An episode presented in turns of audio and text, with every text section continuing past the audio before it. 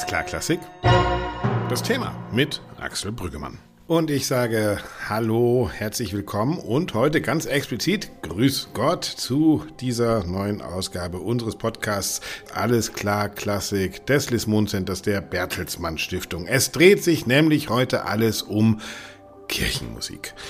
Klar, man könnte eine Sendung machen über intellektuelle Fragen danach, wie Musik einen Draht zu Gott aufbaut, ob die Musik das bessere Gebet ist und welche Musik sich besonders eignet, um Gott besonders nahe zu sein. All das interessiert uns heute allerdings nicht, denn wir wollen das Ganze ein bisschen anders betrachten. Und zwar Kirchenmusik als eine Möglichkeit für viele Menschen, gerade auf dem Land, in den Städten, überhaupt mit Musik in Kontakt zu treten. Die Erfahrung, in einem Chor einen Messias, ein Weihnachtsoratorium aufzuführen, die musikalische Grunderziehung, das Miteinander in der Kirche. Wie steht es um die Kirchenmusik? Die aktuellen Zahlen sind spektakulär dramatisch. Immer weniger Menschen interessieren sich für das Studium von Kirchenmusik. Immer weniger Männer und Frauen wollen Kirchenmusikerin oder Kirchenmusiker werden. Kantoren haben immer mehr damit zu kämpfen, dass Gemeinden fusioniert werden, dass die Administration wächst und das praktische Musizieren mit der Gemeinde schrumpft. All diese Fragen wollen wir heute stellen. Unter anderem an Marius Schwemmer, den diözesanen Musikdirektor aus Passau. Er betrachtet das Ganze aus der katholischen Perspektive. Wir fragen auch nach bei Eckhard Manns. Er ist Kantor an der Martinskirche in Kassel, betrachtet das Ganze aus der evangelischen Warte. Und ja, mea culpa, das ist der erste Podcast, der wirklich erste Podcast, der nur männliche Gäste hat. Ich entschuldige mich dafür. Ich habe wirklich recherchiert und geschaut, habe tatsächlich auch Frauen angefragt, aber ging es terminlich nicht. Also müsst ihr jetzt mit uns drei Jungs vorlieb nehmen. Nein, ganz genau, es geht um vier Jungs. Denn einen kleinen Überblick wollen wir uns ganz am Anfang verschaffen und zwar mit meinem lieben Kollegen, der hauptsächlich für den MDR, aber auch für den Deutschlandfunk tätig ist, mit Klaus Fischer. Er ist Experte im öffentlich-rechtlichen Rundfunk für Kirchenmusik. Ja, und jetzt muss er am Telefon sein. Hallo Klaus. Hallo. Klaus, ich rufe dich an, weil wir waren mal gemeinsam auf einer Tournee, ich weiß gar nicht mehr, ich glaube in China mit der Staatskapelle. Genau, mit der Staatskapelle und wir sind mit diesen ganzen Zügen durch das Land gefahren und während wir, ich geschlafen habe, hast du deinen Laptop aufgeklappt und hast irgendwelche Gottesdienste angeguckt. Also du bist wirklich jemand, der auch auf Tour immer irgendwie einen Hook zur Kirche in Deutschland haben will, oder? Ja, das ist so. Und das läuft natürlich primär bei mir über die Musik, mhm. über die Orgelmusik. Ich habe ja beim Mitteldeutschen Rundfunk auch die Orgelsendung jede mhm, Woche genau. und über die Chormusik natürlich. Das heißt, das ist ein wichtiger Bestandteil deines Lebens auch, ne? Also das ist sozusagen, äh, erm, warum guckst, äh, guckst du das, hörst du das, weil weil weil es Ermutigung ist, weil du da etwas findest, was den Alltag entschleunigt, weil du dich in Peking wegbeamen kannst in die Welt, die größer ist als unsere Welt? Das spielt ganz sicher eine Rolle. Ich habe ja in meinem früheren Leben evangelische Theologie studiert. Mhm. Ich hatte auch eine Phase, wo ich Benediktinermönch werden wollte. Mhm. Äh, das hat sich aber dann doch äh, relativ bald dann in eine andere Richtung entwickelt. Da spielten persönliche Dinge okay. eine Rolle. Aber es ist schon so, dass es eine Mischung einerseits aus dem ist, was du sagst, also dem Bezug zur Transzendenz, der ja in die Immanenz reicht, aber andererseits auch einfach Heimat ist. Mhm. Und äh, so wie für manche Kollegen eben die Oper die Heimat ist, ist bei mir die Musica Sacra so ein bisschen die hochkulturelle Heimat, das muss ich einfach so sagen. Also wo meine Religion Richard Wagner ist, ist deine Religion dann eher Bach und Mozart wahrscheinlich aber auch Mendelssohn, auch Hugo Distler, Ernst und Riem Kepping. Und, ja, gut. bis hin zu Riem, bis hin äh, zu Dominik Sustek und seinen Orgelwerken in Köln in der Kunststation St. Peter. Also das ist eine wahnsinnige Spannbreite von der Gregorianik äh, bis zur Gegenwart. Aber lustig, wir haben so viel Zeit miteinander verbracht und ich weiß überhaupt nicht, dass du wirklich mal ernsthaft diese, diese Mönchsrichtung eingeschlagen hast. Das heißt, du bist schon ein sehr gläubiger und auch in der Musik Erfüllung findender Mensch?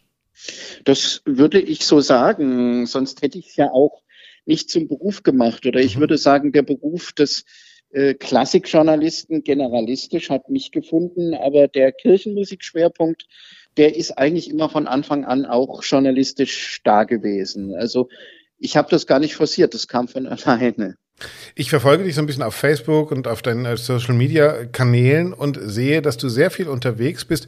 Wie würdest du denn den Puls messen der kirchenmusikalischen Landschaft in Deutschland? Du warst, glaube ich, gerade so bei vielen Chören. Also wie, wie ist da die Stimmung vor Ort? Was würdest du sagen? Sind die eher frustriert, weil die Kirche als Institution momentan schweren Stand hat? Oder würdest du sagen, nee, das spornt sie gerade an und sie suchen nach neuen Wegen und sie erfinden sich gerade neu? Also ich würde Letzteres sagen. Und das hängt auch ganz konkret mit biologischen Faktoren zusammen. Es mhm. hat im Moment gerade bei den exponierten Kirchenmusikorten, sage ich mal, sowohl protestantischerseits als auch katholischerseits ein Wahnsinnsgenerationswechsel stattgefunden. Mhm. Es sind ganz, ganz viele der alten Garde in Ruhestand gegangen. Also wenn ich jetzt mal anfange, in Regensburg hat Christian mhm. Heiß ernannt, äh, genau. Roland Büchner beerbt. Äh, also in Dresden hat jetzt mit Christian Johannes Bonat auch ein junger, engagierter Mensch äh, die Domkapellmeisterstelle übernommen, der da wirklich großen frischen Wind reinbringt. Wir haben in Leipzig. Trotzdem gibt es ein Erbe, oder? Also äh, obwohl diese Aufbruchsstimmung herrscht und eine Neufindung wahrscheinlich mhm. stattfindet, gibt es ja dieses Erbe äh, auch in der Öffentlichkeit, dieses öffentliche Bild. Ne? Oh Gott, mein Kind im Kirchenchor, uh, mhm. überlege ich mir jetzt naja, zwei, drei, viermal, ob ich das mache, oder?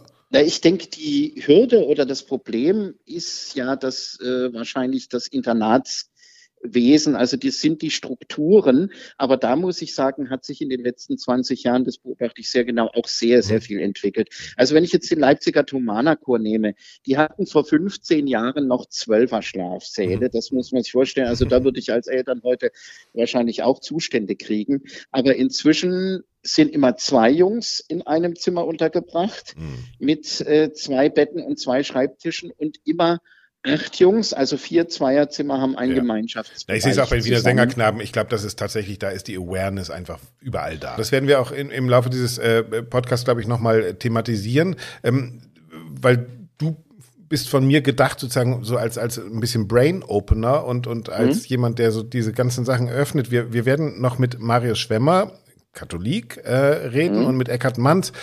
Welche, einfach mal bei dir gefragt, welche Unterschiede in der Kirchenmusik gibt es denn in den unterschiedlichen Konfessionen? Also gibt es eine unterschiedliche Rolle? Ich habe mit Begeisterung damals gelesen äh, von Ratzinger, noch Kardinal Ratzinger, ähm, Der Geist der Liturgie, also dieses Buch, in dem ganz viel ja. sich auch um die Kirchenmusik dreht. Äh, ich bin aber wirklich eben, ich saß neben dir im Shinkansen und habe geschlafen, während du Gottesdienste angeguckt hast. Ich bin hm. da nicht so aus dem Kiviv. Also erklär uns doch mal ganz kurz, wie ist die unterschiedliche Rolle in den beiden Konfessionen von Kirchenmusik? Ja, das ist äh, gar nicht so schwer nachzuvollziehen. Also die römisch-katholische Kirche stellt ja nun äh, die Präsenz Christi in den Mittelpunkt. Also mhm. der zentrale Punkt im Gottesdienst ist die Eucharistie. Mhm ähm, also die Kommunion. Mhm, und äh, im Endeffekt hat alles andere, auch das Wort, die Verkündigung des Wortes, dieser leibhaftigen Gotteserfahrung zu dienen. Das ist natürlich ein anderer, eine andere Herangehensweise als im Protestantismus, äh, wo man sagt, äh, die Wortverkündigung ist das Zentrale und das Sakrament äh, ist das Verbum invisibilis. Also die evangelische Kirche feiert ja auch das Abendmahl, mhm. aber eben nicht so zentral und so real präsentisch. Es findet ja im Protestantismus keine Wandlung statt wie in der römisch-katholischen Kirche. Und durch Luther hat natürlich das Wort der Bibel eine wesentlich höhere Qualität als in der römisch-katholischen Kirche, wo das Wort der Bibel letztendlich nur zum Geheimnis der Menschwerdung Gottes hinführt. Das heißt, also Luther hat sozusagen durch Kirchenmusik auch tatsächlich eine neue mm, Gemeindenähe zum Glauben geschaffen? Ja, also es ist natürlich so, dass äh, Luther sagt, die Musik hat die gleiche Qualität, äh, Menschen zu Gott zu führen, wie das gesprochene Wort mhm. und wie die Sakramente, die ja bei Luther nur noch zwei sind, also Taufe und mhm. Abendmahl. Mhm. Also die Musik hat eine zentrale Rolle und ist nicht wie in der römisch-katholischen Kirche nur die Dienerin des Kultus, mhm. sondern die Musik ist tragender Teil des Kultus. Und so gegen Ratzinger ja gerade auch gesagt hat, Musik, gerade von Bach, und lustigerweise Bach und Mozart, ja, also da gibt es ja gar ja. keine konfessionelle äh, Grenze mehr, ja, also. Ne, heute nicht mehr, nein. Heute nicht ja. mehr, ne, genau. Äh, ist sozusagen eine Möglichkeit und er vergleicht es mit dem Gebet, ne, also er hat es verglichen mit dem Gebet. Ja. Er sagt sozusagen, Musik ist eine Möglichkeit, dialogisch mit Gott oder dem, whatever there is, äh, in, in, in Kontakt zu treten. Ist das, gilt das für Wobei, beide Religionen? Das gilt für beide Religionen, wo der, wobei der Protestantismus da eben noch weiter geht, äh, indem zum Beispiel auch ein Stück Musik, das keinen Text hat. Also wenn ich jetzt ein Orgelpräludium von Bach nehme, zum Beispiel, oder äh, auch ich sag mal, Orchestermusik, sinfonische Musik, die im Gottesdienst vorkommen kann. Oder bei Mozart wäre es zum Beispiel, könnte man sagen, eine Kirchensonate, mhm. dass die nach evangelischem, nach protestantischem Verständnis auch Teil der Verkündigung ist und eben nicht nur okay. Dienerin, die mhm. zum Wesentlichen hinführt, sondern selber ein Teil des Wesentlichen ist. Und das äh, gefällt mir eigentlich sehr, mhm. diese Herangehensweise, äh, die natürlich aber heute im Protestantismus auch, sage ich mal ganz vorsichtig, einer gewissen Verlotterung äh, erliegt, äh, was nicht automatisch heißt, äh, dass also populäre Musik jetzt automatisch für Verlotterung steht. Was also, ist eine Verreinheitmaisierung des Gottesdienstes? Reinhardtmaisierung oder ähm, ich sag mal, mittelprächtige Kirchenbands, mhm. die aber eben trotzdem im lutherischen Sinne dann eben auch mhm. Teil der Verkündigung sind und sicher auch ihre Berechtigung haben. Luther hat ja auch gesagt, man soll dem Volk aufs Maul schauen. Absolut. Und äh, wenn man heute dem Volk aufs Maul schaut, dann klingt es natürlich eher äh, wie das Halleluja von Leonard Cohen und weniger äh, ja. wie das Halleluja aus Exultate Jubilate für Solosopran von Mozart. Nichtsdestotrotz, liebe Leute, Leonard Cohen, äh, Halleluja gibt es gerade eine super Dokumentation im Kino, die ist wirklich sehr, sehr sehenswert sehenswert, auf jeden Fall in der ersten mhm. Hälfte, wo es darum geht. Ja, ähm,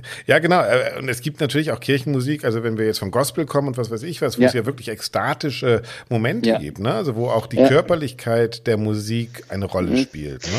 Wobei da sage ich jetzt als äh, äh fromme Seele. Als Protestant, komm, sag's schon, ja mitteleuropäischer Prägung, dass ich sage, ich esse wesentlich lieber schwäbische Maultaschen oder ich esse gerne einen schwäbischen Zwiebelrostbraten äh, und, und, weniger gerne irgendwelche exotischen Gerichte äh, asiatischer oder indischer Provenienz also da muss ich sagen, ist es auch eine kulturelle Frage, eine Frage Ach, Für mich kann Sushi auch schon das Himmelreich sein. Aber gut, das ist wirklich, wirklich, ja, glaube ich, eine kulturelle Prägung. Und da ist mir dann ja. eben halt doch die, äh, äh, die, die Musik meines Kulturkreises äh, näher. Also ich bin in Harlem in einem Gospel-Gottesdienst gewesen und mhm. ich muss sagen, ich fühlte mich fremd, aber mir war auch vollkommen klar, da gehört das hin. Du warst ja auch fremd. Aber genau, die Frage genau. ist halt, äh, ob ein Gospelchor mit hessischem Dialekt äh, bei Oh Happy Day singt, dass das dann Day. klingt wie wenn Jesus wascht, dass ja. das dann nach hessischer Wascht klingt. Ja. Also okay. äh, da habe ich dann meine Anfragen. Okay. Wir machen Podcast zur Aneignung und sowas. Das ist ein anderes Thema. Ich glaube, da kommen wir jetzt, da genau. schweifen wir Obwohl jetzt. ich natürlich sehe, dass das den Leuten auch Spaß macht und insofern dann auch wieder seine Berechtigung hat. Aber als Hochkulturmensch äh, mhm. versuche ich dann auch eher Gottesdienste äh, zu besuchen, in denen dann das, was in Anführungszeichen Hochkultur oder traditionelle Kirchenmusik ist, mhm. stattfindet. Lass mich zum Schluss, Klaus, noch eine, eine ähm, vielleicht intime Frage stellen. Äh, ja. Äh, Sloterdijk hat mal gefragt, wo sind wir, wenn wir Musik hören? Äh, wenn du da in diesem Shinkansen neben mir saßt und diesen Gottesdienst gehört hast und, und dann mhm. auch Musik gehört hast, wo bist du in dem Moment, in dem du geistliche Musik hörst? Bist du noch auf der Erde? Bist du schon im Himmel? Bist du irgendwo zwischendrin? Wo bist du in dem Moment? Puh, das ist eine gute Frage. Ähm, das ist ganz verschieden. Mhm. Also Musik spricht einen ja jetzt mal unabhängig, ob geistlich oder weltlich, in verschiedenen Lebenssituationen äh, auf verschiedene Weise an. Also es gibt Situationen, wo ich denke, um Gottes Willen, äh, der Chor singt einen halben Ton zu tief und da ist dann überhaupt nichts Transzendentes. da bist du Musikkritiker, genau. Äh, äh, genau. Und es gibt aber auch äh, Momente, also wenn ich jetzt da an meine Fahrt im Hochgeschwindigkeitszug denke, äh, wo mir manches auch nicht ganz geheuer war. Ich muss sagen, wir waren da in Japan und in China unterwegs. Das ist natürlich eine Kultur, die mir fremd ist. Und da war es natürlich auch ein bisschen so, Bezug zur geistlichen Heimat zu haben mhm. in der Fremde, jetzt speziell in diesem Fall. Oder wenn ich äh, im ICE auch Gottesdienste anschaue, ich habe mir jetzt zum Beispiel auch die Beerdigung äh, von Papst Benedikt im ICE angeschaut Ach, mit Kopfhörer. Ja, okay.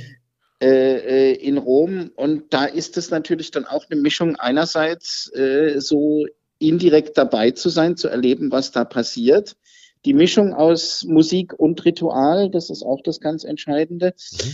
Äh, aber letztendlich ist das nur ein Abklatsch und kann einen realen Gottesdienst nicht, äh, nicht ersetzen. Klingt trotzdem das war eine Art Seelenheimat, ne? Also ja, deswegen habe ich ja auch die Marotte.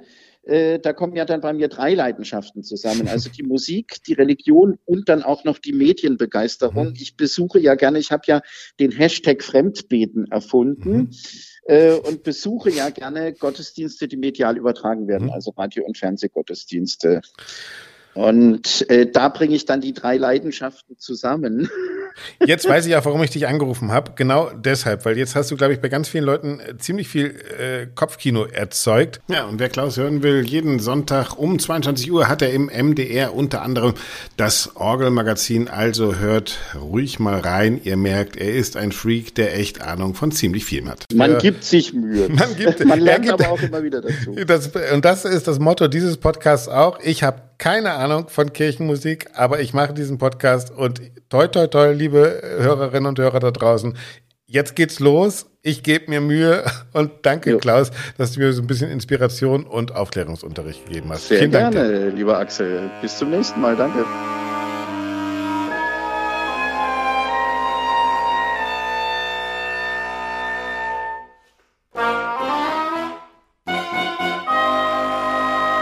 Tja, jetzt haben Klaus und ich uns ein bisschen fest geplaudert, aber ich denke, als kleines Gedankenopening war das doch relativ vielseitig. Weiter geht es. Marius Schwemmer ist Diözesan Musikdirektor in Passau. Er leitet einen Studentenchor, ist an der Uni in Passau und beim Cäcilienverband, also dem Verband für Kirchenmusikerinnen und Kirchenmusiker. Er macht sich Gedanken um Kirche und Kunst und kennt die Basis der katholischen Kirche, die Erwartung an die Kirchenmusik der Gläubigen und natürlich auch der Kirche. Ich habe mich ausführlich mit Marius Schwemmer über all die unterschiedlichen Facetten unterhalten und teile für diesen Podcast unser Gespräch in zwei Teile. Unterbrochen wird es dann von meinem Gespräch mit Eckhard Manns, der die andere Perspektive, nämlich die Perspektive der protestantischen Kirche einnimmt. Aber jetzt erst einmal sage ich Hallo und herzlich willkommen, lieber Marius Schwemmer. Hallo, Herr Brüggemann, grüße Sie. Welche Kirche braucht die Musik? Darüber haben sie sich sehr viel Gedanken gemacht und haben sogar ein Buch darüber geschrieben. Es gibt äh, das Zweite Vatikanische Konzil, glaube ich, da heißt es, die Musik soll der Kirche dienend sein. Ist denn die Kirche der Musik gerade dienend? Das ist genau die Frage, weshalb wir diesen Titel einmal gestellt haben oder einmal die Frage umgedreht haben. Bis jetzt, mhm. wenn man durch die musikwissenschaftlichen Bücher schaut, durch die liturgiewissenschaftlichen Reflexionen, ist immer die Frage, welche Musik braucht die Kirche, damit sie mhm. dem Verkündigungsauftrag gerecht wird, damit mhm. das eben dazu beiträgt. Und wir haben in der heutigen Zeit einmal ganz bewusst die Frage umgedreht und haben da eben verschiedenen Leuten diese Frage gestellt und ganz vielfältige Antworten auch bekommen. Erzählen Sie mal ein paar von diesen Antworten. Was, was denken die Menschen denn?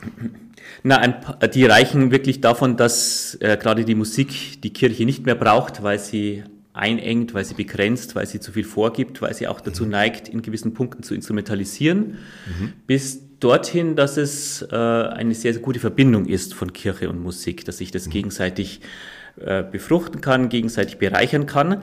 Da ist aber dann immer der Ausgangspunkt, dass sich beide auf Augenhöhe begegnen müssen, in der Freiheit, in einem freien Dialog, ohne Polemik sondern dass es wirklich wie Musik, wie bei jeder Kunst und Kirche so ist, eine Begegnung auf Augenhöhe. Wie war das denn bei Ihnen? Sie sind, äh, wenn ich das richtig sehe, Regensburger Domspatz gewesen. Das heißt, Sie sind tatsächlich schon mit dieser ähm, frühkindlichen fast ähm, äh, Türöffnung in die Musik reingetreten, oder? Ist das für Sie prägend gewesen und ist das etwas, wo Sie sagen, das müssten wir eigentlich viel öfter schaffen, auch gerade wenn die Grundschulen in Deutschland eine musikalische Versorgung nicht mehr schaffen, dass gerade die Kirchen da auch ein einspringen, Kinderchöre, Jugendchöre, dass wir da sozusagen viel mehr tun, als wir momentan äh, anbieten? Ich finde Kinderchöre, Jugendchöre sehr, sehr wichtig. Ähm, das mehr tun, wenn ich jetzt gerade in die Corona-Zeit schaue, da waren die Kolleginnen und Kollegen so kreativ, dass das nicht abreißt, dass die Kinder und Jugendlichen dabei bleiben. Mhm. Es ist Inhalt eigentlich einer jeder Kantorenstelle mit Kindern und Jugendlichen zu arbeiten. Es mhm. hat sich in den letzten ja, Jahrzehnten auch ausgeweitet, dass es in die Früherziehung geht, dass man möglichst mhm.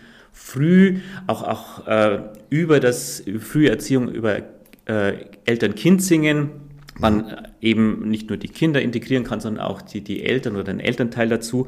Also ich finde, dass die Kirche und vor allem die, die Kollegen da sehr kreativ und sehr viel schon machen und dass es sehr wichtig ist. Mhm. Ich höre aber auch von den Kollegen, dass es sehr herausfordernd ist, eben gerade durch das, was ich vorhin als Vertrauensverlust versucht mhm. habe darzustellen. Mhm. Gerade Regensburger Domspatzen sind da ja auch äh, im, im, Zentrum gewesen. Ne? Also wissen ja, wir, ganz hör, genau. das sind ja die Nachrichten, die wir auch alle hören. Ja? Also ja ganz genau. Und das, also wenn das ich Eltern wäre, würde ich auch jetzt dreimal überlegen, oh, auf jeden Fall, ja. mache ich das, das, oder mache ich das nicht? Ja? Genau. Es wird dann da, also das ist, äh, ist, äh, ist gut, dass man es hört. Es ist gut, dass das benannt wird. Manchmal ist es auch ein bisschen undifferenziert. Das wird dann ein bisschen verallgemeinert was jetzt die ganze Sache nicht beschwichtigen soll. Aber das macht es eben auch sehr schwer, dass man da auch unter Generalverdacht leichter gestellt wird. Und das ist dann eben auch die Herausforderung. Also viele Kollegen sagen schon, die jetzt die Kinder auch durch Corona gut durchgeführt haben und die Jugendlichen, dass es schon auch ein Zögern bei den Eltern da ist, weiter in mhm. kirchliche Gruppierungen äh, die Jugendlichen, die Kinder zu schicken. Was wir in mhm. anderen kirchlichen Gruppierungen, Ministranten, Pfadfindern ja auch feststellen.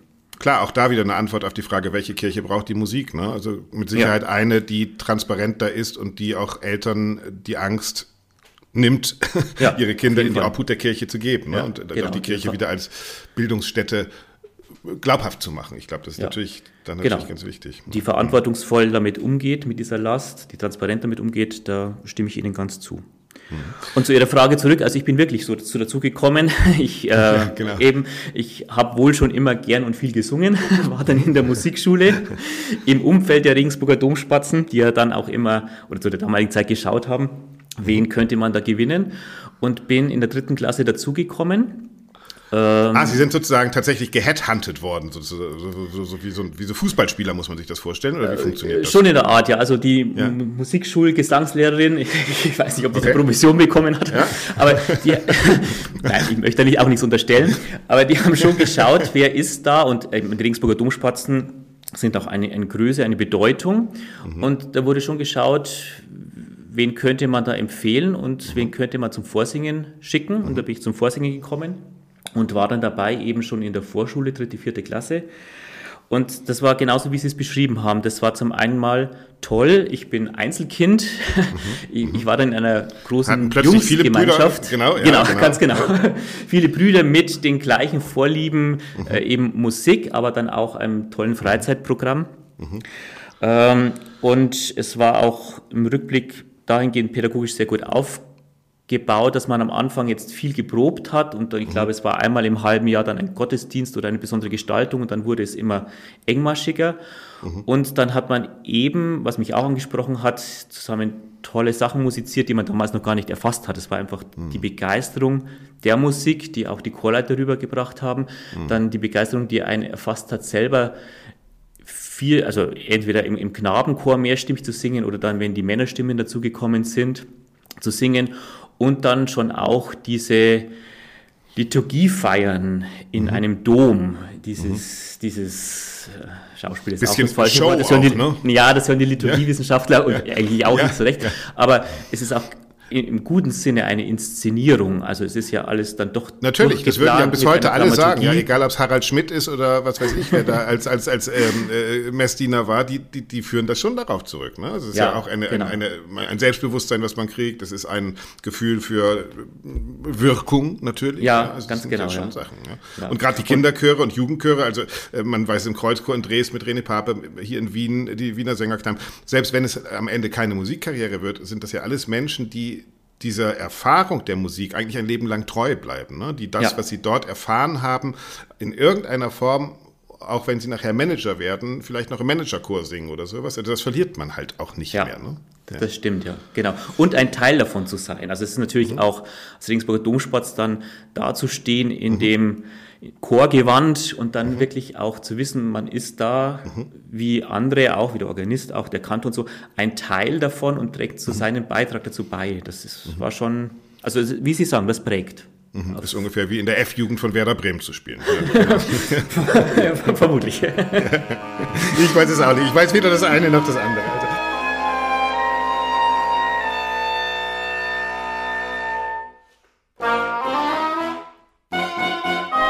Soweit der erste Teil meines Gespräches mit Marius Schwemmer, dem Diözesanen Musikdirektor aus Passau.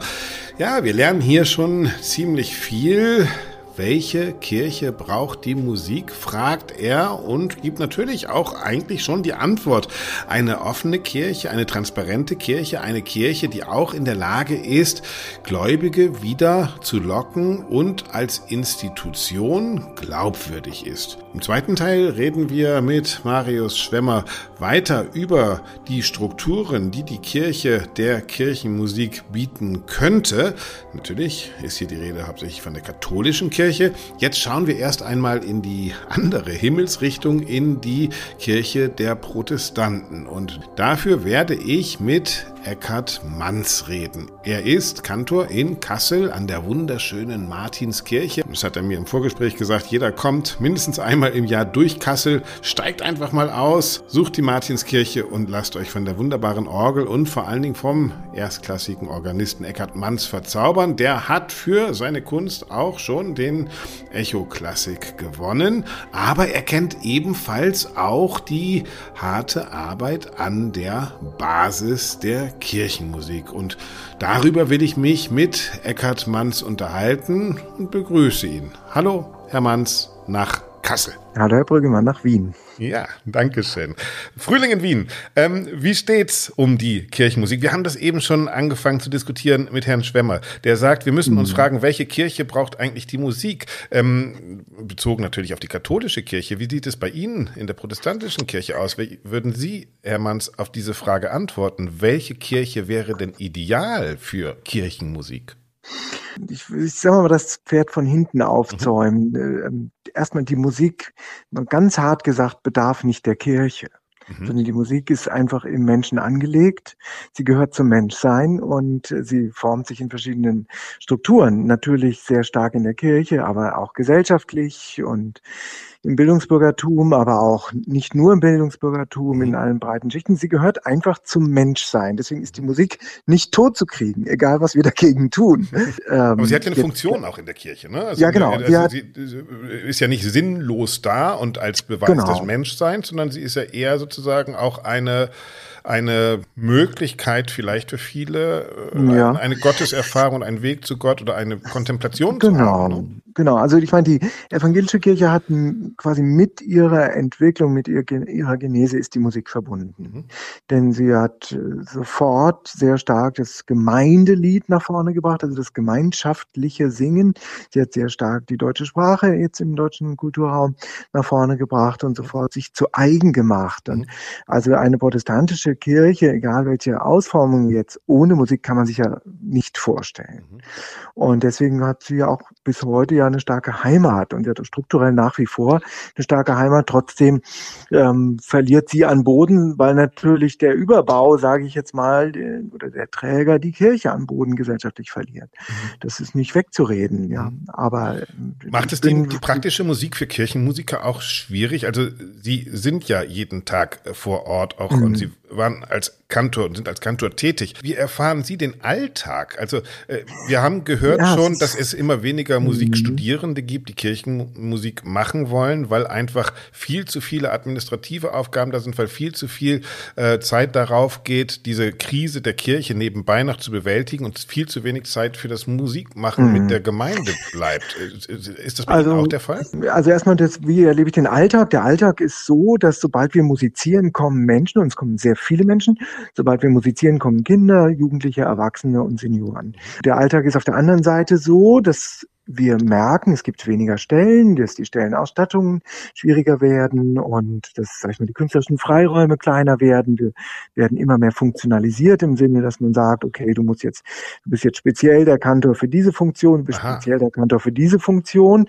Und über diese Funktionalisierung der, der Stellen wird, wird es teilweise überhaupt nur noch möglich, die Stellen zu besetzen, mhm. weil ähm, die Synoden sagen, ja, wenn es jetzt eine Stelle ist für Kinder- und Jugendchor, das ist super. Und also suchen wir einen für Kinder- und Jugendchor. Aber dass der Musiker erstmal aus sich heraus ein Musiker ist, der gute Musik machen will und der sehr gerne auch mit Kindern und Jugendlichen singt, das bleibt dann teilweise auf der Strecke. Also eine Stelle, die einfach den Freiraum hat, äh, sich künstlerisch im Kontext von Kirche zu äußern, das wird immer schwierig. Das ist lustig, weil das war auch eine These von Herrn Schwemmer, der auch gesagt hat, was verloren geht gerade, ist die Freiheit des Musizierens. Die hat immer noch sozusagen ja, die Funktion des genau. Dienenden, aber wir sehnen uns danach, dass sie eine Freiheit hat. Das ist lustig, dass die das eigentlich genauso so sehen, weil die mhm. Musik momentan in vielen Gemeinden vielleicht auch ein, oder bei vielen Gläubigen einen, einen höheren Stellenwert, eine höhere, wie, wie sagt man das, Street Credibility hat als die Institution Kirche genau. selbst, oder? Also die, die Musik ja. könnte eigentlich das Tor gegen die Krise sein in der Kirche, oder? Ja, ja, das ist ein sehr guter Satz. Die, die Musik ist sowieso das Tor gegen eine Krise. Mhm. Jetzt nicht nur der Institution Kirche, sondern an sich. Mhm. Und weil die Musik einfach die Dinge formuliert. Sie formuliert die Krise und damit ist sie ein Ventil. Mhm. Sie formuliert Hoffnung und damit ist sie auch ein Ziel für jeden Menschen. Mhm. Also, und natürlich hat sich jede Religionsgemeinschaft immer die Musik zu eigen gemacht, mhm. weil sie spürt, es gibt Rückenwind. Wer die mhm. Musik nutzt, hat Rückenwind in jeder religiösen Konstellation. Das ist einfach so. Sie sind in Kassel natürlich sehr äh, privilegiert. Wie sieht denn die Situation? Kriegen Sie das auch mit auf dem Land aus? Also die Kollegen Kantoren, die da auf dem Land zum Teil mhm. drei verschiedene Gemeinden, die fusioniert werden, betreuen müssen, mhm. die ähm, Kirchenchöre zusammenlegen müssen. Mhm. Wir haben gerade in einem Podcast über musikalische Bildung in Deutschland geredet und herausgefunden, mhm. dass weniger als die Hälfte des Musikunterrichts an Grundschulen überhaupt erteilt wird. Ja? Äh, und mhm. jetzt fällt auch noch auf breiter Fläche und gerade am Land ähm, musikalischer Begegnungsraum innerhalb der Kirchen weg. Ähm, mhm. Was kriegen Sie aus dieser Situation mit? was kriegen Sie aus den nicht Also da muss man, genau, damit muss man nicht drum rumreden. Sag ich mal, die klassische Kirchenchorstruktur, die quasi in jedem Dorf noch vorhanden war und ist, die bricht weg. Wir haben zum Beispiel in unserer Notenbibliothek jetzt zwei Notenbibliotheken von Chören übernommen, die sich aus dem Hinterland aufgelöst haben. Wahnsinn, wir haben uns angerufen und die Noten uns zur Verfügung gestellt, weil sie sich einfach nicht wegwerfen wollen. Wir haben so gesagt, wir nehmen sie natürlich sehr gerne ins Archiv auf. Mhm. Also das, da muss man nicht drum rumreden und das sind natürlich dann in den kleinstädtischen und in den dörflichen Strukturen oft die einzigen Räume, in denen gemeinschaftlich musiziert wurde. Mhm. Und das ist ein ganz hoher Verlust. Und den Raum kann auch die Kirchenmusik nicht wieder einnehmen. Der scheint erstmal auf jeden Fall mittelfristig durch die schwindende Rolle mhm. der Institution Kirche in der Gesellschaft wahrscheinlich erstmal verloren zu sein. Ne? Also der könnte ja, nicht von da träumen, dass wir den morgen wiederkriegen.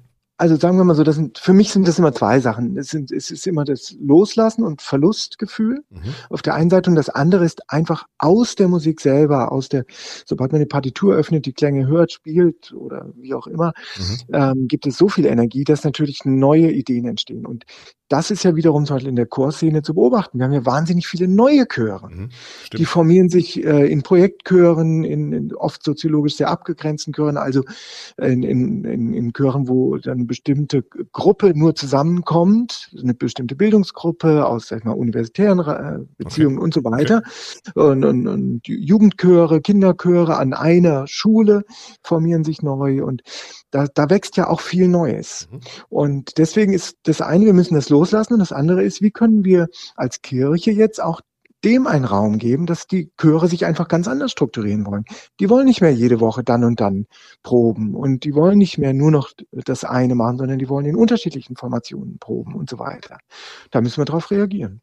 Lassen Sie uns, weil Sie sind nicht nur Kantor und da sehr aktiv, sondern auch ein sehr virtuoser Organist äh, und haben auch eine Echo-Klassik da gewonnen, haben überhaupt tolle Auf Einspielungen gemacht und sind jemand, der mit neuer Musik auch experimentiert. Mhm. Also für Sie ist sozusagen, hört die Kirchenmusik nicht bei Bach auf, äh, mhm. äh, sondern Sie holen das ins Heute meine Erfahrung mit der gerade evangelischen Kirche, wenn ich so bei Hochzeiten der letzten 10, 15, 20 Jahre war, ähm, da ist mir als musikaffiner Mensch, manchmal sind mir da echt die Ohren abgefallen, wenn da irgendjemand mhm. mit einer Gitarre kommt und ähm, schlechte Reinhard May-Lieder singt, ja, wo mhm. man denkt, gerade die evangelische Kirche versuchte sich auch lange irgendwie anzubiedern an so einem ja, wie soll man das sagen, profanen Musikgeschmack. Mhm. Sie stehen mhm. für das komplette Gegenteil und versuchen mhm sehr hochwertige neue Musik in die mhm. Kirchenmusik zu holen. Wie sehen Sie diesen Spagat zwischen Anbiederung an einen, einen, einen breiten Geschmack, also eben auch durch Musik dann populär sein zu wollen und mhm. dann trotzdem sozusagen in der Tradition von mhm. Bach Kirchenmusik zu fördern? Also auch da ist natürlich ähm, die Kirche ein Spiegel der Gesellschaft. Mhm. Wir haben äh, eine sehr starke Popkultur und ähm, wir haben eine Popkultur, die oft ins völlig ins Banale abgleitet. Mhm. Also wird, ist, wird diese Kultur irgendwann auch in den Kirchen ankommen. Sie ist angekommen. Mhm bei jedem Gespräch zu einer Trauung kommt immer die Frage nach der Musik und da mhm. kommt natürlich seit vielen Jahren, bald schon Jahrzehnten, dann auch eine sehr äh, populäre Musik, die dann mhm. gefordert wird oder sich das Brautpaar wünscht. Mhm. Damit muss man einfach umgehen. Das ähm, ist keine Frage. Da muss man auch jetzt nicht eine Wand dagegen aufbauen. Man muss ins Gespräch gehen und ähm, ich erlebe das einfach im, im, täglichen Tun, und zwar vom normalen Sonntagsgottesdienst ausgehend bis zum Festgottesdienst, vom einfachen, der einfachen Abendmusik bis zum ähm, Oratorium. Die Qualität der Musik wird am Ende immer überzeugen. Mhm. Also sich mit Banalisierung zu beschäftigen, ist erstmal sel selber für mich als Musiker öde mhm. und langweilt mich. Mhm. Und ähm, wenn ich dann über die das Jahre. Das spricht auch kaum der Tradition, ne? Also das ist ja, in Kirchenmusik ja. geht es ja gerade wahrscheinlich auch um die Suche nach einer Dimension die nur Musik, haben Sie ja schon gesagt, besser ja, äh, erreichen kann als das Wort oder als. Äh ja, klar. Und das kann natürlich, wenn es jetzt ein, ein, sehr banales Musikstück ist, das tut es dann kurzweilig. Mhm. Aber wenn es ein sehr, sehr, sehr anspruchsvolles Musikstück ist, äh, dann tut es das nachhaltig. Ich sage das immer im Chor.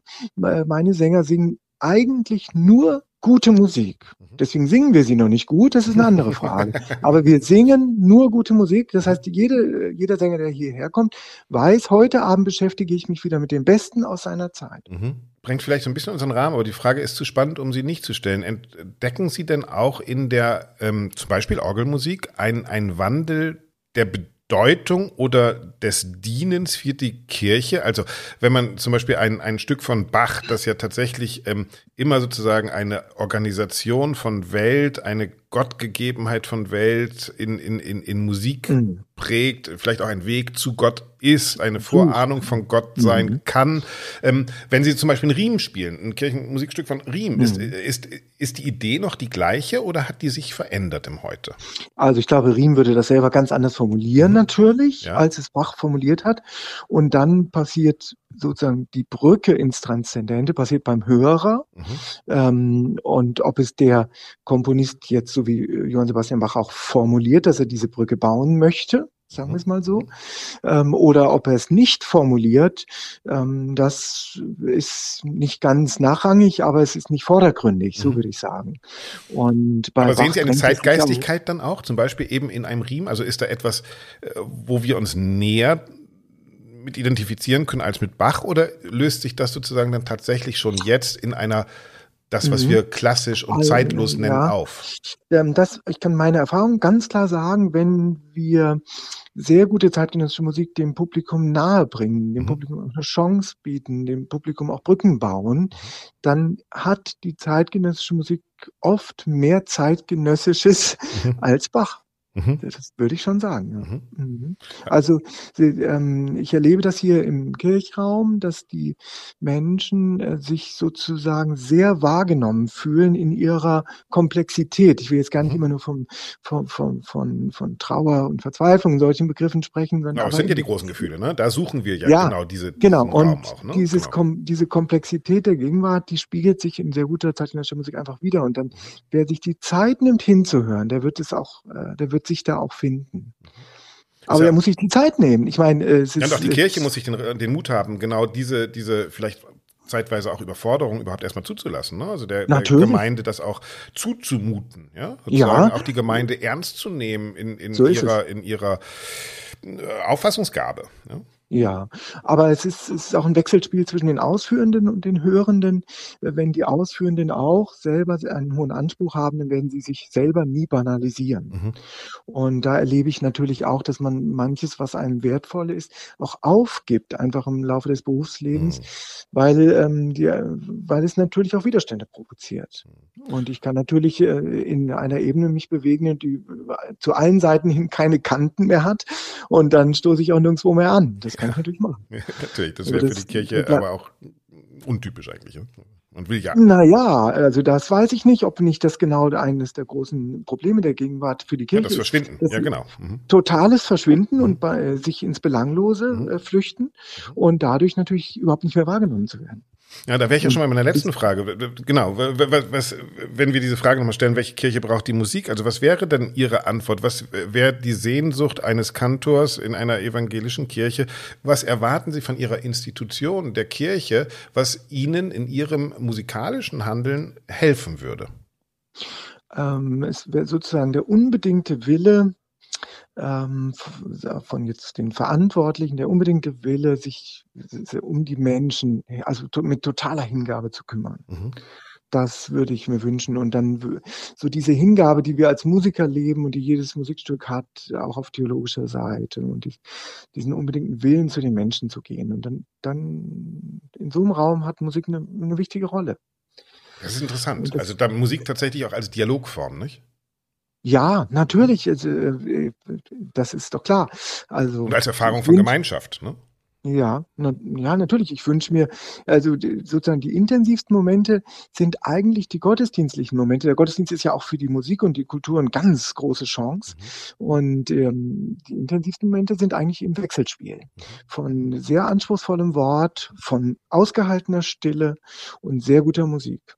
Das äh, würde ich schon sagen. Das ist vielleicht sogar noch vor dem geglückte, vor der geglückten Hamollmesse. Am Ende vom Berufsleben, ja. Mhm. Oder im, im, letzten Drittel, sage ich mal, angekommen. Das könnte ich mir schon vorstellen. Also man sieht, es, es, es finden viele neue Gedanken statt. Es äh, wird die Kirchenmusik zum Umdenken, Neudenken und zur Selbstbefragung äh, gezwungen. Und das scheint ja auch wirklich sehr produktiv zu sein, die Fragen, die sich da stellen und die Fragen und die Antworten, die sie dann geben. Das scheint auf jeden Fall eine mhm. kreative Zeit zu sein und eine Zeit, die von Ihnen sehr viel Kreativität und auch Experiment fordert. Ja, ja. Ja, ja. Aber das würde ich sagen, ich würde es gar nicht so sagen, dass es diese Zeit ist. Es ist eigentlich immer so. Okay. Also immer haben Musiker, die um jeden Ton gekämpft haben, die, die, hatten immer anspruchsvolle Zeiten und Komponisten, die um jeden Ton kämpfen, den sie schreiben und denken, haben immer anspruchsvolle Zeiten. Das Kämpfen Sie weiter. Ganze. Um jeden ja. Ton, für uns alle. Herr Manns, vielen herzlichen ja, Dank. Ja, das mache ich gerne. Dankeschön. Danke.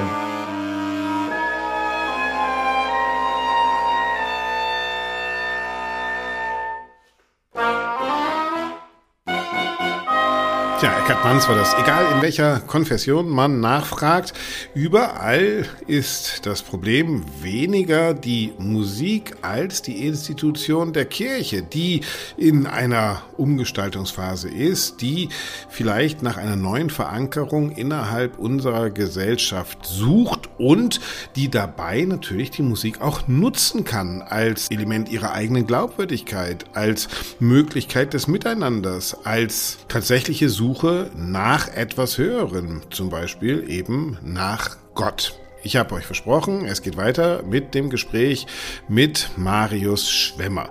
Wir haben eben schon über die Probleme der katholischen Kirche gesprochen und ich möchte jetzt im zweiten Teil unseres Gespräches von ihm wissen, ob er die aktuelle Krise der Kirche denn auch vor Ort in seiner ganz konkreten Arbeit wahrnimmt. Ich äh, empfinde das so, dass das Ringen äh, vieler Menschen ist, welches Gottesbild, welches Menschenbild und welches Kirchenbild wird in der Kirche vermittelt, in, in, welcher Weite oder in welcher Enge und eben da das Ringen damit. Wir merken mhm. das schon auch nach Corona, einen Rückgang eben äh, durch die Distanz vieler zur Kirche das bedingt dann auch, dass nicht mehr so viele kirchlich sozialisiert sind oder in einer Kirchen, kirchlichen, liturgischen, mhm. kirchenmusikalischen Praxis aufwachsen mhm. und da dann auch eben ähm, die personellen und dann natürlich auch die finanziellen Ressourcen weniger werden und das da dann zurückgeht. Ja, Sie haben das ja im Vorgespräch ja so schön gesagt, haben Sie gesagt, manchmal ist unter den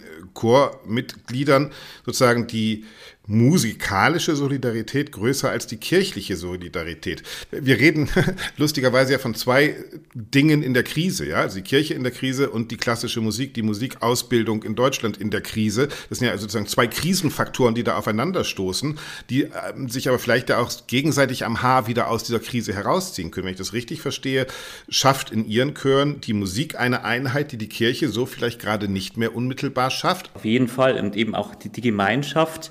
Jetzt viele haben dann den Zugang durch die Musik, viele suchen auch die Gemeinschaft über die Musik mhm. und kommen dann so dazu und das ist wirklich ein, ein, ein großes Pfund, das die Kirche hat, dass es diese Musik gibt, die Musikpraxis, die Musiktradition, mhm. auch die ganzen Kompositionen, äh, auch was bei vielen Komponisten auch wirklich Bekenntnismusik ist und dass man dann mhm. eben da sozial zu einer Gruppe zusammenwächst, sich dann, also dass man zusammen musizieren kann, dieses Gemeinschaftsgefühl erlebt, das gemeinsame Musizieren, dass man damit aber auch, wenn es gut läuft, über den, in den Austausch kommt, über den Glauben und was mhm. bewegt einen dazu, in einem kirchlichen Chor zu singen oder diese Literatur zu singen. Sicherlich bei vielen, weil es Kunstwerke, radierte Kunstwerke sind, äh, mhm. weil es ganz toll ist, mal einen Paulus zu singen, eine Elias, eine Hamollmesse ja. als Musik an sich. Aber eben die Musik und die Texte weisen schon noch auf etwas darübergehendes hinaus und das spricht schon auch viele an und schafft dann eben in der Gemeinschaft hoffentlich auch einen Austausch darüber. Also könnte tatsächlich die Musik auch einen, einen ja, vorbildhaften Charakter für einen Weg der Kirche wieder sein. Ja? Also das wäre ja dann auch, äh, welche Kirche Sicherlich. braucht die Musik, welche Musik braucht die Kirche, äh, auch eine Möglichkeit. Ne? Also wir, wir, wenn wir aus Krisen lernen wollen. Ne? Ja, sicherlich, aber äh, auf jeden Fall in jeder Freiheit. Also ich mhm. äh, warne mhm. davor, Musik zu instrumentalisieren, wie mhm. man es auch institutionell oft erlebt. Man macht jetzt viel diese Stilistik, viel dieses Repertoire, um zum Beispiel ja. die jungen Leute wieder in die Kirche zu bekommen.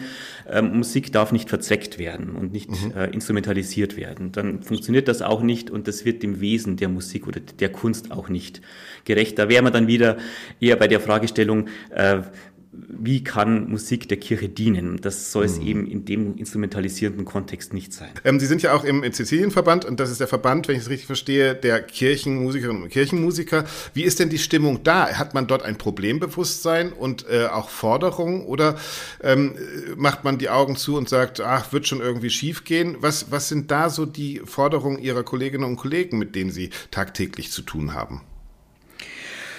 Man sieht da vor allem die Herausforderungen, die ich eben gesagt habe, mit Vertrauensverlust, Entfremdung, die Herausforderungen, die ähm, aus dem Missbrauchsskandal erwachsen sind, ähm, kirchenmusikalischen Nachwuchs zu finden. Man sieht auch dort, das hört man auch vor allem bei den Kollegen, die in der Ausbildung sind, dass die Ausbildungszahlen bei den nebenamtlichen Kirchenmusikern stark zurückgeht, auch bei denen, die studieren wollen im einstelligen Bereich jetzt. Also die Frage, wie gewinnt man jemanden für den Beruf? Wie gestaltet sich der Beruf dann auch mal selber? Es ist, äh Warum ist das so? Weil die, weil die sagen, die Kirchenmusikerstellen sind inzwischen so anstrengend, weil ich mehrere Gemeinden zu bedienen habe, ja. weil ich mich gar nicht mehr darauf einlassen kann, weil der, der, Job eigentlich mehr Stress als Schönheit verspricht am Ende des Tages? Ja, das ist, die Hauptamtlichen müssen immer mehr machen, eben dazu, dass nebenberufliche äh, Ehrenamtliche auch weniger werden. Mhm. Äh, es sind mehr Gemeinden, sehr, sehr, sehr viel Verwaltung, das künstlerische, pädagogische ähm, nimmt da auch ab. Es ist auch eine Frage, äh, hört man immer wieder, der Bezahlung, wenn man vergleicht zum Schulmusiker, äh, wo jetzt die Ausbildung sich auch nicht so äh, dagegen abstufen lässt. Mhm. Äh, das, das ist auf jeden Fall dann auch eben, man ist angestellt bei der, bei Institution Kirche. Kirche. Wieder das Problematische, welche Kirche braucht die Musik, ja? Mhm. ja, ganz genau. Mhm. Das dabei. Ähm, das hört man, wir haben jetzt nach Corona, hat man äh, einen Kirchenbesuch 2021 von 4,3 Prozent mal ausgemacht. Also die, die Gottesdienste okay. ähm, sind nicht mehr so gut besucht. Man äh, muss auch immer wieder betonen, dass das kirchliche Kulturengagement jetzt nicht ein Zusatz ist oder ein, mhm. ein, ein Luxus, sondern eine, eine Grundhandlungs, ein Grundhandlungsfeld. Man muss da also auch äh, jetzt nicht um seine Relevanz kämpfen, die hat man als Kirchenmusiker, sondern die, die vermitteln. Das, das ist schon äh, viel Außermusikalisches, was dann eben äh, davon abschreckt. Und die Chorsituation äh, mit, also Corona hat das auch beschleunigt. Das stellen wir auch immer wieder fest, auch bei den Erhebungen, die wir während Corona gemacht haben. So ganz abzusehen ist es noch nicht, wie man jetzt rausgekommen ist. Viele, gerade ältere Sängerinnen und Sänger haben die sich schon länger mit dem Gedanken gespielt haben, jetzt äh, aufzuhören in einem Chor, haben Corona dann als Anlass genommen. Wir haben da ganz viele mhm. Verabschiedungsurkunden ausgestellt ja. für, für lange ja. Chormitgliedschaften. Es hört sich jetzt so an, so dass man denkt, oh, da ist wahnsinnig viel Arbeit zu tun. Gibt es denn auch Licht am Ende des Tunnels? Also gibt es auch für Sie als Kirchenmusiker und Musikdirektor irgendwo einen Punkt, wo Sie sagen, naja, wir müssen uns mit der Krise abfinden oder sagen Sie, nee, wir kommen aus der Krise auch gestärkt wieder rauf und, und haben eine Perspektive. Und wenn wir sozusagen uns öffnen, wenn wir die Kirche schaffen, die auch vielleicht mal zeitweise der Musik dient und nicht nur andersrum, dann, dann, dann gibt es auch wieder eine etablierte Kirchenmusik. Oder sagen Sie, wir sind halt, wir müssen uns zufrieden geben damit, dass die Kirchenmitgliedszahlen sinken, dass diese Institution an Bedeutung verliert in einer ähm, äh, neuen Gesellschaft. Und wir müssen uns darauf einrichten. Also gucken Sie eher nach oben oder sagen Sie, wir müssen mit den Gegebenheiten jetzt umgehen und das Schrumpfen äh, akzeptieren? Wir müssen auf jeden Fall mit den Gegebenheiten umgehen, aber als Kirchenmusiker bin ich überzeugt, dass die Kirchenmusik nie zum Erliegen kommt. Wenn man in die mhm. Kirchenmusikgeschichte schaut, gab es immer verschiedene Phasen, verschiedene, ja, sich abwechselnde Phasen. Ich finde, wir müssen ganz authentisch, jeder Kirchenmusiker, jede Kirchenmusikerin für sich, ja eben von, von dies äh, authentisch musizieren, authentisch die Kirchenmusik machen in den herausfordernden Rahmen, weil ich äh, schon feststelle und auch der Überzeugung bin, dass die Menschen suchen, dass die Menschen da auch sehr ansprechbar sind, auch, also eben für das, was wir schon gesagt haben, was die Kirchenmusik vermittelt, äh, die, für die Kunst an sich. Da gibt's viele, viele Fragen.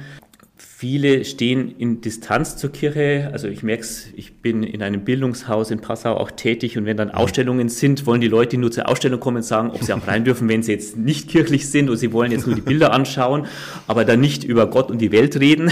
Und mhm. in der Regel kommt man dann immer ins Gespräch und redet über Gott und die Welt. Also es ist eine Sehnsucht da, es ist eine Grundlage da die wir Kirchenmusikerinnen und Kirchenmusiker, der wir gegenüberstehen, der wir gegenüberstehen können mit dem, was wir haben, mit dem auch, was, was wir können.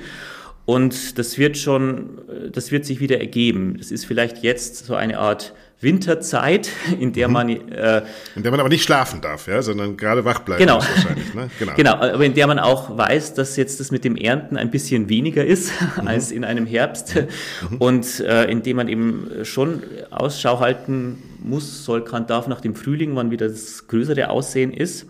Aber es ist eben jetzt ein sich besinnen auf das, warum man Kirchenmusik macht, äh, auch selber als Kirchenmusiker versuchen, gut durch die Zeit zu kommen, nicht sich, sich aufzureiben und in Aktionismus mhm. zu verfallen, sondern ganz bewusst, authentisch bei sich zu sein und Kirchenmusik zu machen.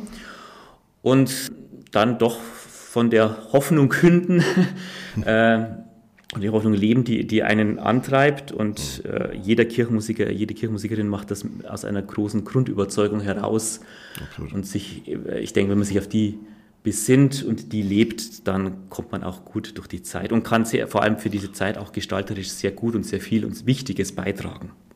Und dafür ist vielleicht der Podcast dann auch eine Anregung, dass ihr da draußen einfach mal nachdenkt darüber, warum ihr das macht, was ihr macht und äh, ob ihr da gut aufgehoben seid. Und ich finde auch ihr Plädoyer für die Freiheit der Musik äh, als Grundvoraussetzung für das Musizieren sehr bedenkenswert und sehr nachdenkenswert. Und da sollten wir vielleicht auch nochmal irgendwann weiter drüber reden. Herr Schwemmer, vielen, vielen herzlichen Dank, dass Sie uns so einen vielfältigen Einblick in die Situation der Kirchenmusik gegeben haben und Ihnen alles Gute, nicht nur in Passau, sondern auch darüber hinaus für die Kirchenmusik und für alles andere natürlich auch. Dankeschön.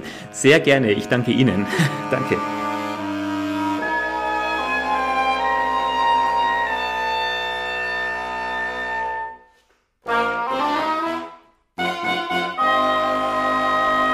Ist echt ziemlich viel, was uns Marius Schwemmer hier zu denken gibt, ebenso wie Eckhard Manns. Egal wohin man fragt, in die katholische Kirche, in die protestantische Kirche, überall scheint es die gleichen Probleme der Kirchenmusik zu geben. Und das ist in erster Linie ein Problem mit der Institution und der Verbundenheit der Kirche mit den Menschen vor Ort. Doro und ich sind auf dieses Thema ja eigentlich nur gekommen, weil wir in einem der letzten Podcasts über die Bildungssituation, über die musikalische Bildungssituation in Deutschland gesprochen haben und festgestellt haben, wenn schon 50 Prozent des Musikunterrichts an Grundschulen in Deutschland, über 50 Prozent übrigens, ausfällt, ja, wo kommt man denn noch selbstverständlich mit Musik in Kontakt? Und natürlich ist eine weitere Form die Musik in der Kirche. Aber auch hier sehen wir einen gewaltigen Verlust Verlust von Terrain und von, ja, und von Präsenz in der Breite